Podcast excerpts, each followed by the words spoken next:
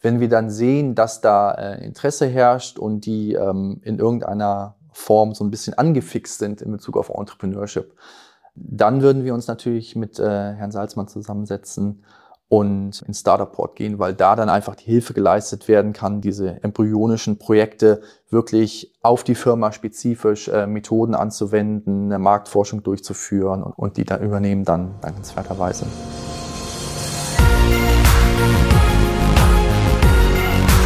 B und P Business Talk. Der Wirtschaftspodcast aus der Metropolregion Hamburg. Präsentiert von Business and People. Ja, hallo, mein Name ist Tobias Pusch. Mit meiner Firma Wortlieferant produziere ich diesen Podcast. Und diesmal war ich mit meinem mobilen Studio an der Technischen Uni Hamburg, um dort den dritten Teil aufzunehmen unserer podcast-internen Miniserie Technik für die Menschen. Das ist ja das Kollaborationsthema, das wir gemeinsam mit dem Tempowerk und der Technischen Uni Hamburg machen. Und da geht es um den Professor Tim Schweißfurt, der seit kurzem an der TU zum Thema Kollaboration lehrt und forscht. Und auch diesmal hat er sich wieder einen Gesprächspartner eingeladen. Das ist der Dr. Christian Salzmann. Christian Salzmann leitet den Startup Port an der TU Hamburg.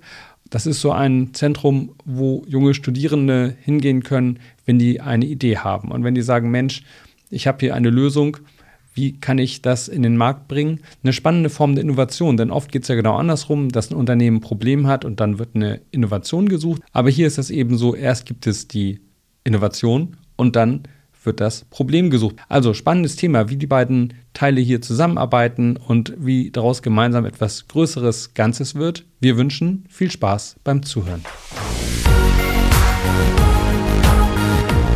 Ja, Teil 3 unserer podcast-internen Miniserie Technik für die Menschen. Da geht es ja um Kollaboration und um die Kollaborationsprofessur an der TU Hamburg. Und deswegen haben wir jetzt auch wieder dabei Tim Schweißfurt, Professor für kollaborative Innovation. Tag, Herr Schweißfurt. Hallo. Und heute ebenfalls dabei ist der Dr. Christian Salzmann. Das ist der Leiter des Startup Ports an der TU Hamburg. Hallo. Herr Salzmann, vielleicht können Sie einmal ganz kurz erzählen für die Hörer, die das nicht wissen, was ist denn der Startup Port eigentlich? Sehr kurz formuliert, der Startup Port der TUHH ist das Gründungsnetzwerk oder die gründungsunterstützende Einrichtung der Technischen Universität Hamburg. Heißt etwas detaillierter, kommen Ideen aus der TUHH von Studierenden oder wissenschaftlichen MitarbeiterInnen sind wir, wir, wir diejenigen, die die Person unterstützen, die ein eigenes Unternehmen aufbauen wollen oder eine eigene Gründungsidee umsetzen wollen. Da mal ganz doof gefragt, ähm, wieso brauchen die denn Hilfe? Also, wenn ich eine gute Idee habe und denke so, cool, die passt für den Markt, dann würde ich doch erstmal versuchen loszugehen. Aber anscheinend, ja, ist das so, dass viele nicht wissen, wie oder haben die den Gedanken noch gar nicht oder, oder was ist ja ihre Rolle dann? Es ist nicht so, dass jede Person, die ein Unternehmen gründen möchte, aus einer eigenen entwickelten Forschungsidee unsere Unterstützung braucht. Viele können das selbstständig, viele sind da, mhm. haben da selbst unternehmerische Erfahrung und ähnliches. Aber es gibt auch sehr viele, die, wenn sie eine Idee haben, ein wenig den großen Berg an vielen Aufgaben, die sie erledigen müssen, sehen und dann keinen Pack anhaben. Also wenn ich ein Unternehmen gründen möchte mit einer Expertise in einem speziellen Bereich, weil ich Maschinenbau oder ähnliches studiert habe oder dort in der Wissenschaft sozialisiert bin und kann ganz toll ganz bestimmte Maschinen bauen, und ich ein Unternehmen gründen möchte, dann habe ich ganz viele andere Aufgaben noch zu tun. Habe ich mich damit auseinanderzusetzen mit Angestelltenrecht, mit Sales, mit ähm, Pitchings, mit Marketing und all den Dingen. Und meistens bin ich dann nicht in diesen Themenfeldern sozialisiert. Und diese Themenfelder entsprechend gut abzuarbeiten, da können wir dann sehr gut unterstützen. Hinzu kommen natürlich Aufgaben, wie in die richtigen Netzwerke hineinzukommen, weil man ja dann ja. doch in der Wissenschaft in ihr seinen eigenen Netzwerken rumschwirrt das gilt dann auch noch für uns, die Aufgabe, sie in die richtigen Netzwerke reinzubringen und und und. Also ein bisschen noch öffnen, ne?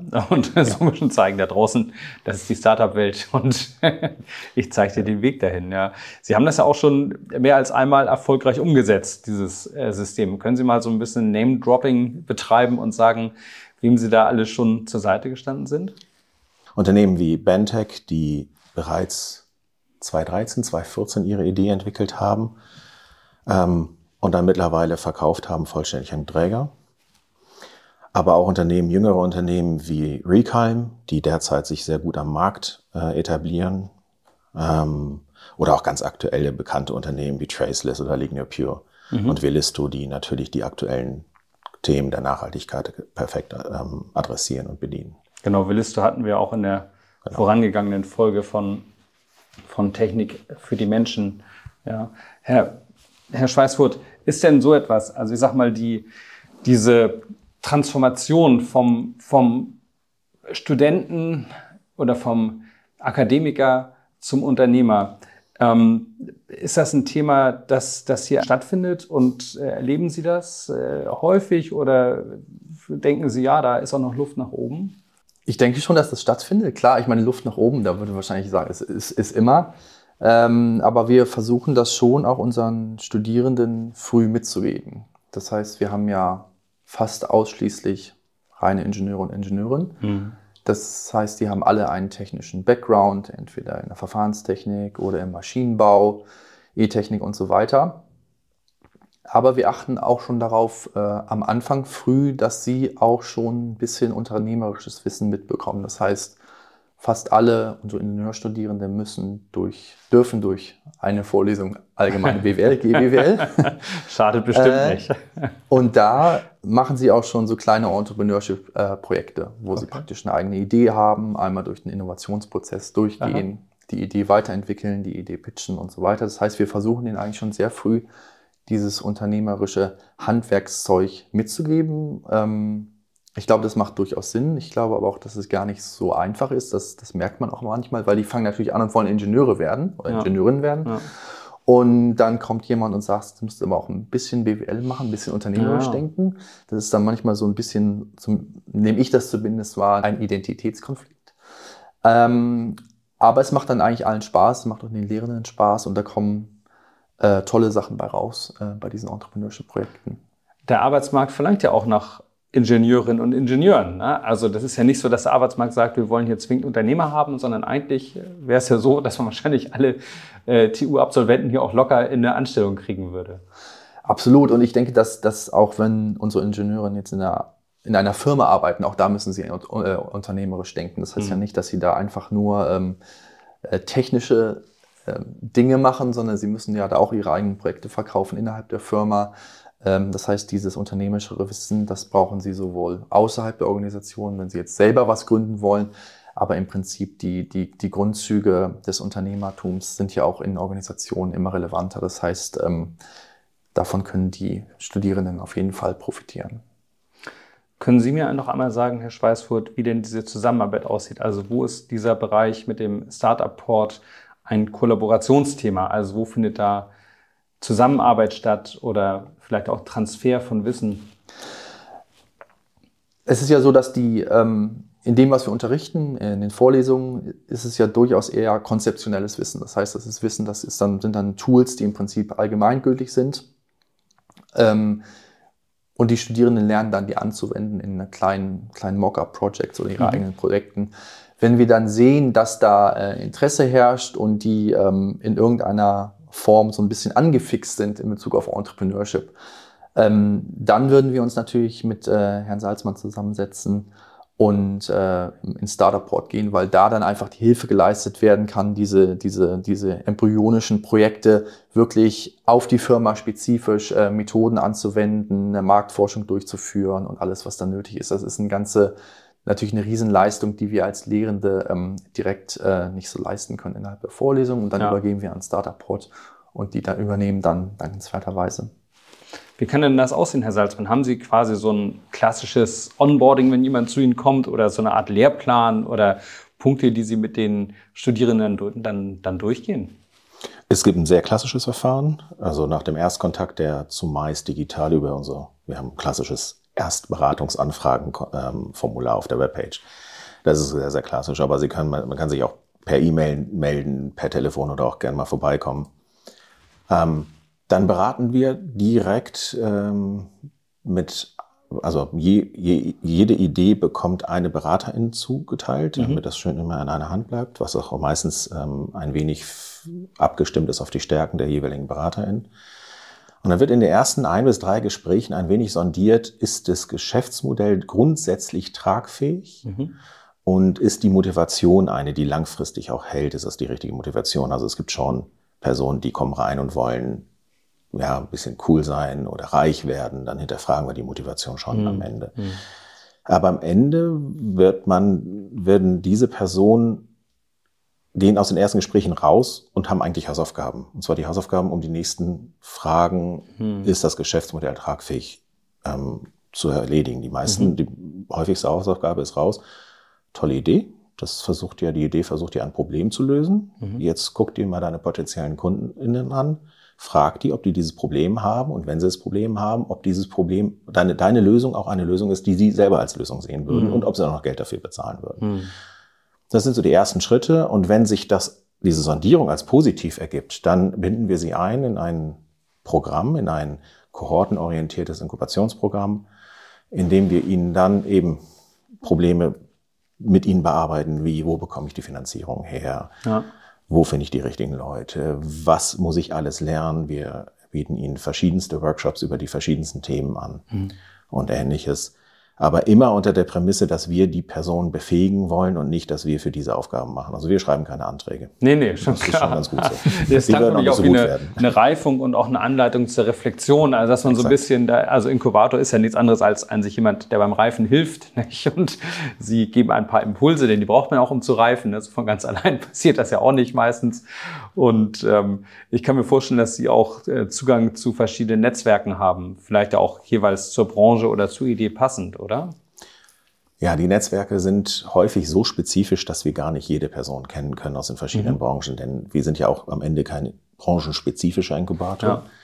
Das können und wollen wir nicht sein, weil wir am Ende natürlich jede Person aus jedem Studiengang hier unterstützen wollen und müssen und sollen.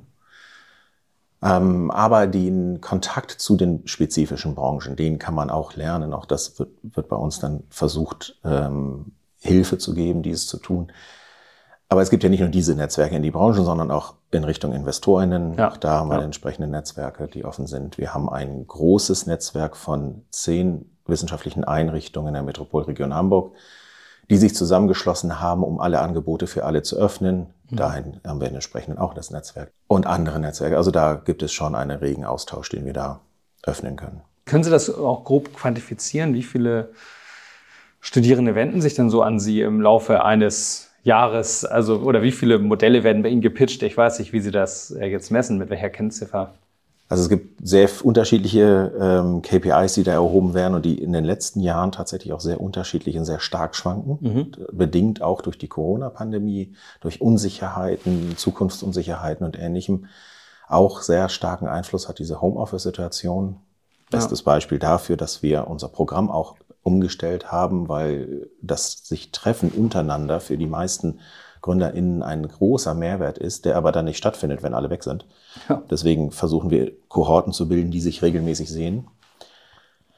Ähm, aber wir sind so rund, wenn ich die letzten zehn Jahre über, überdenke, haben wir so rund 60 bis 100 Anfragen pro Jahr. Aber wow. und ähm, ich hatte gerade nochmal nachgeguckt, in den letzten zehn Jahren sind ungefähr 55 Unternehmen aus ja. der Technischen Universität herausgekommen, die heute auch noch aktiv sind. Ja.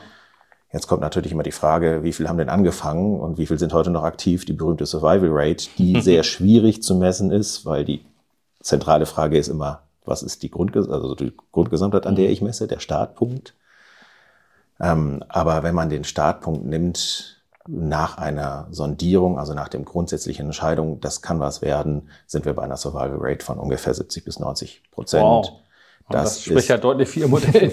ja, das ist aber am Ende immer eine Frage, wo misst man dann wie genau. Klar. Aber es ist tatsächlich das Entscheidende, das erleben wir auch in anderen Kontexten, dass Startups oder Gründungen, die durch so ein Gründungszentrum gehen, wie wir es sind, mhm. in ganz Deutschland sehr viel deutlicher Erfolgszahlen vorweisen als die Startups, die nicht durch so ein Netzwerk gegangen sind. Das heißt, bei Fuck-Up-Nights trifft man diese Leute nicht so oft an dann wahrscheinlich, denn die schaffen es eher. Das ist unser Ziel, ja. ähm, Herr Schweißfurt, wenn wir jetzt äh, dieses Ding mal betrachten, dann ist das ja schon auffällig. Denn oft ist es ja so, dass Innovationen dadurch entstehen, dass ein Unternehmen einen Schmerz hat und sagt so, boah, ich brauche jetzt eine Lösung und ich entwickle mir was und das ist ja ein Weg, über den viele Innovationen entstehen. In diesem Fall ist, ist es ja genau umgedreht. Es gibt quasi eine gute Idee und dann wird jemand gesucht, der das dazu passende Problem hat, wenn man so möchte. Wo ist denn ganz allgemein gefragt das ähm, Problem, wenn diese beiden Sphären von unten motiviert zusammentreffen sollen, also von der Forschung oder von der Wissenschaft kommend? Gibt es da spezifische Schwierigkeiten? Aber vielleicht auch, wo ist da die Chance und äh, wie kann das vielleicht auch gut gelingen? Ja, das stimmt. Das ist natürlich jetzt ähm, im Prinzip ein besonderer Innovationsprozess. Also Innovation entsteht ja immer aus der Kombination von Bedürfnis und, und Lösung. Und bei den Innovationen, die aus der Uni entstehen, beziehungsweise aus unseren technischen Unis entstehen, ist natürlich oft so, dass man einfach eine Technologie schon hat. Das heißt, man irgendwie eine Art Lösung und sucht dann für diese Lösung eine, ein, ein Problem. Also man mhm. muss rausfinden, ich habe hier irgendwas, mit dem kann ich was machen, ein, ein Artefakt oder eine Technologie, die hat eine bestimmte Funktion und wer könnte jetzt diese Funktion nutzen? Und ähm, da versuchen wir dann auch Methoden beizubringen, mit denen man, äh, wo man praktisch in die Funktion geht, die Funktion definiert, dann über analoges mhm. Denken mhm. versucht zu sehen, okay, man kann das hier anwenden, wo könnte ich das auch anwenden, in welchen anderen Gebieten äh, und so weiter. Ich habe mich gefragt, gibt es zum Beispiel vielleicht auch sowas wie Datenbanken dafür, wo man sagen kann, wir haben eine, eine Lösung gefunden für eine Thematik, die sich grob auf dieses Themenfeld bezieht. Und also gerade in der Technik kann man Sachen ja vielleicht auch einigermaßen definieren. Und dann kommt jemand und sagt, ach cool, da arbeiten wir schon ganz lange dran, da was zu finden. Ähm, es gab früher mal tatsächlich so einen Anwartsatz des systematischen Erfindens, der hieß TRIS. Ähm, das war so ein bisschen so eine Datenbank, wo für mhm. eine Technologie bestimmte Funktionen zugewiesen wurde und mit dieser Funktion sucht man dann neue ähm, Anwendungsgebiete. Ähm, ich glaube aber, dass diese, dieser Zufall da einfach einen, einen, einen, diese zufällige Kollaboration und Kennenlernen ein größerer Hebel ist, als das Ganze in Datenbanken zu tun. Mhm. Also dass man einfach versucht rauszufinden, und äh, das ist im Prinzip ja zufällige Interaktion mit anderen Leuten, ja. reden, sich weiterhangeln, ja. ist ja im Prinzip einfach eine Strategie, um, um, um Suchkosten auch, zu reduzieren. Auch Chaos irgendwie, oder? Ist auch Chaos. Ja, klar, der Zufall spielt immer eine große Rolle und mit, äh, mit, mit äh, je mehr Leuten man spricht, desto eher springt, äh, hilft man dem, ja. dem, äh, dem Zufall auf die Sprünge, auch weil das dann natürlich ähm, überproportional wächst, wenn man mit äh, ein paar Leuten redet, dann reden die wieder mit anderen und so weiter. Mhm. Ich glaube, das ist eine, ist eine gute Sache. Das Problem bei diesen technologiegetriebenen Innovationen, ich glaube, das weiß man schon lange, ist, dass wenn man, wenn man einen Hammer hat, dann sieht halt alles wie ein Nagel aus, sozusagen. Ne? Das heißt, man hat, hat eine man. Technologie und äh, versucht dann, äh, denkt dann, okay, das kann ich immer mit dieser Technologie lösen. Und deshalb ist es kognitiv manchmal schwer, diese, diese funktionale Fixierung zu lösen und neue Anwendungsgebiete zu, zu, zu zu finden, die einem ja. nicht direkt vor der, vor der Haustür liegen. Solche Fälle gibt es ja auch wirklich, nicht? Dass eine Sache erfunden wurde, die ganz spezifisch auf Branche A passen sollte. Branche A hat gesagt, ja, kann man machen, aber richtige Wirkung hat es erst bei Branche B entfaltet. Ne? Und wenn man sich überlegt, Absolut, ja. so ein Touchscreen wurde wahrscheinlich nicht entwickelt, um das mal in Telefon zu machen, aber das war dann der Use Case, der richtig gezündet hat. Ne? Ja, und das ist das, das Problem, dass natürlich erstens ist es ist diese, diese Fungibilität, das heißt, auf wie viele Anwendungsgebiete kann ich eine Technologie anwenden, ist eigentlich unbekannt, das weiß man ja. ex ante nicht. Und deshalb ist das Finden dieser neuen Anwendungsgebiete, die auch irgendwo irgendwo da Aha, sind. Äh, stimmt auch nicht so einfach. Das ja, und das ist auch eine ähm, eigene Disziplin und ein eigener Wert schon fast, oder? Also und sehr kreativ auf eine Weise vielleicht auch. Absolut. Ich denke, das ist äh, genauso kreativ, wie wenn man von einem, von einem Problem kommt und dafür, dafür eine Lösung sucht. Mhm. Aber ich denke, es ist ein bisschen vielleicht ein anderer kognitiver Prozess und deshalb funktionieren da auch ähm, nicht, vielleicht nicht genau die gleichen Tools, die man ansonsten verwendet. Ja, wunderbar. Prima. Dann kommen wir jetzt ja auch schon langsam zum Ende. Eine Frage habe ich aber noch und die geht an Sie beide. Wie sieht das denn aus? Sie sind ja noch relativ neu hier, Herr Schweißfurt. Ähm, das heißt, Sie fräsen sich gerade so ein bisschen in die Themen rein und lernen die Uni auch ein Stück weit noch auch, Absolut, auch kennen. Ja. Mhm. Wie, wie glauben Sie, wird Ihre Zusammenarbeit zwischen Ihnen, Herrn Salzmann, und Ihnen, Herrn, Herrn Schweißfurt, in Zukunft aussehen? Wie, wie, wie können Sie einander da vielleicht auch befruchten? Für mich sind, ähm, sehe ich da zwei zentrale Dinge, die uns extrem helfen werden. Zum einen natürlich dass das Thema weiter bespielt wird in der Studierendenschaft und weiter vertieft wird und diese Methodenkompetenzen vermittelt werden. Das ist für uns immer sehr, sehr hilfreich, weil das können wir nicht in mhm. der Form. Ähm, und je methodisch vorgebildeter die Person zu uns kommt, desto leichter ist unsere Arbeit natürlich. Aber auch gleichzeitig bedeutet solch eine Arbeit natürlich eine Sensibilisierung für dieses Thema. Also das Bewusstmachen, ich kann neben der Karriere in der Wissenschaft oder in der Wirtschaft auch einen ganz anderen Weg, einen dritten Weg gehen. Und der mhm. ist nicht mal widersprüchlich zu dem, was, was, was ich sonst machen wollte. Das Zweite ist aber auch, dass wir Herrn Schweißfurt wahrscheinlich versuchen werden, mehr und mehr in die Qualifizierung der GründerInnen, gerade mit den Kompetenzen, die er hat, äh, mit einzubinden. Und das ist natürlich für unsere Gründer ein, eine, ein, Glücksfall, mit diesen Methodenkompetenzen an der TU versorgt zu sein. Ja. Ich weiß noch nicht, ob er davon weiß, aber.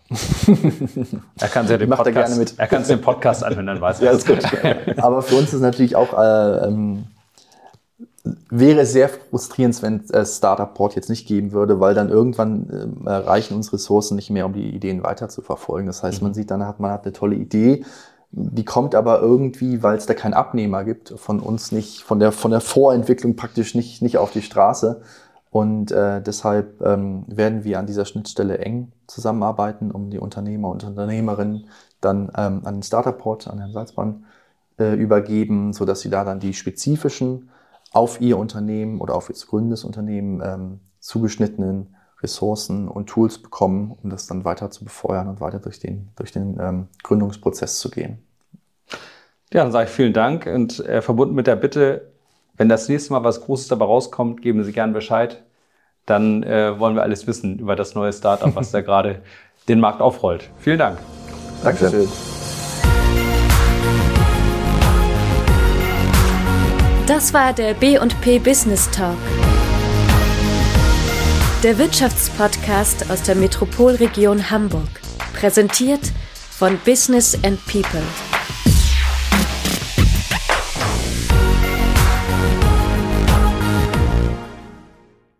Dieser Podcast wurde produziert von Wortlieferant.de.